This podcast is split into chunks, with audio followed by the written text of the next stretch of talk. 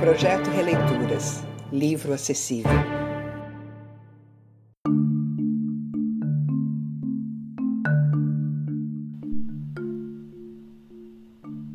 Ulisses, de James Joyce.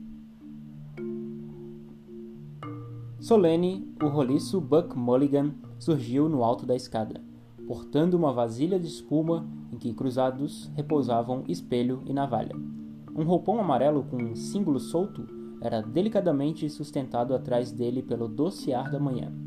Elevou a vasilha e entoou: Introibo ad altare Dei. Detido, examinou o escuro recurvo da escada e invocou ríspido: Sobe, Quinte! Sobe, seu jesuíta medonho! Altivo, ele se adiantou e subiu na plataforma de tiro redonda. Olhou à volta e abençoou sério e por três vezes a torre, o campo em torno e as montanhas que acordavam.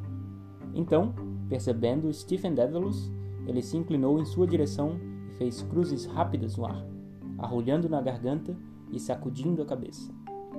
Stephen Dedalus, contrafeito e sonolento, apoiava os braços no alto da escadaria e olhava frio o arrulhante rosto balouçante que o abençoava, equino por seu comprimento, e o cabelo claro e intonso, com matiz e textura de pálido carvalho.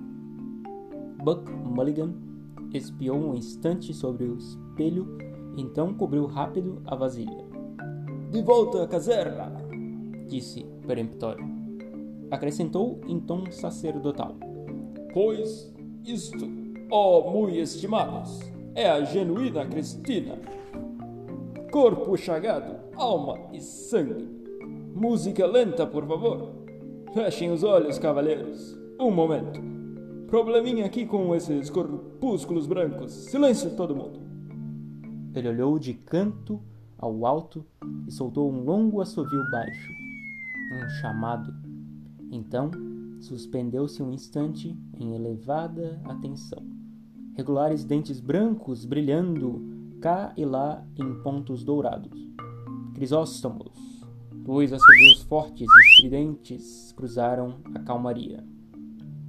Obrigado, meu camarada, ele gritou bruscamente. Está mais do que bom. Corte a corrente, por favor. Saltou da plataforma e olhou sério seu vigia, recolhendo pelas pernas as pregas frouxas do roupão. O rosto roliço na sombra e a mandíbula oval melancólica evocavam um prelado, patrono das artes na Idade Média. Um sorriso agradável rompeu calado seus lábios. Brincadeira, ele disse, alegre. Esse teu nome absurdo, um grego antigo. Apontou com um dedo, brincando inofensivo, e foi até o parapeito rindo sozinho. Stephen Dedalus subiu, seguiu o sombrio até o meio do caminho e sentou na beirada da plataforma, olhando-o ainda enquanto instalava o espelho no parapeito. Mergulhava o pincel na vasilha e espumava bochechas e pescoço. A voz alegre de Buck Mulligan prosseguia. O meu nome também é absurdo. Malaki Mulligan, dois dátilos. Mas tem um toque helênico, não tem? Ágil e radiante, como um buque de guerra.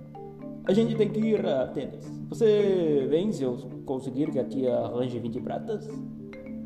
Pôs de lado o pincel e, rindo, deleitado, gritou: Se ele vem, o jesuíta jejuno. Cessando, começou a se barbear com cuidado. Diga, Mulligan, Stephen disse baixinho. Sim, meu amor. Quanto tempo Hines vai ficar aqui na torre? Buck Mulligan exibiu uma bochecha barbeada por sobre o ombro direito. Meu Deus, ele não é horroroso? Disse com franqueza. Saxãozinho casmurro. Ele acha que você não é um cavalheiro. Meu Deus, esses ingleses desgraçados. Entupidos de dinheiro e de comida, porque vem de Oxford. Sabe, Dedalus? Você que tem um verdadeiro estilo de Oxford. Ele não consegue te destrinchar. Ah, meu nome para você é que é o melhor, Kinch, gume de faca. Barbeava atento o queixo.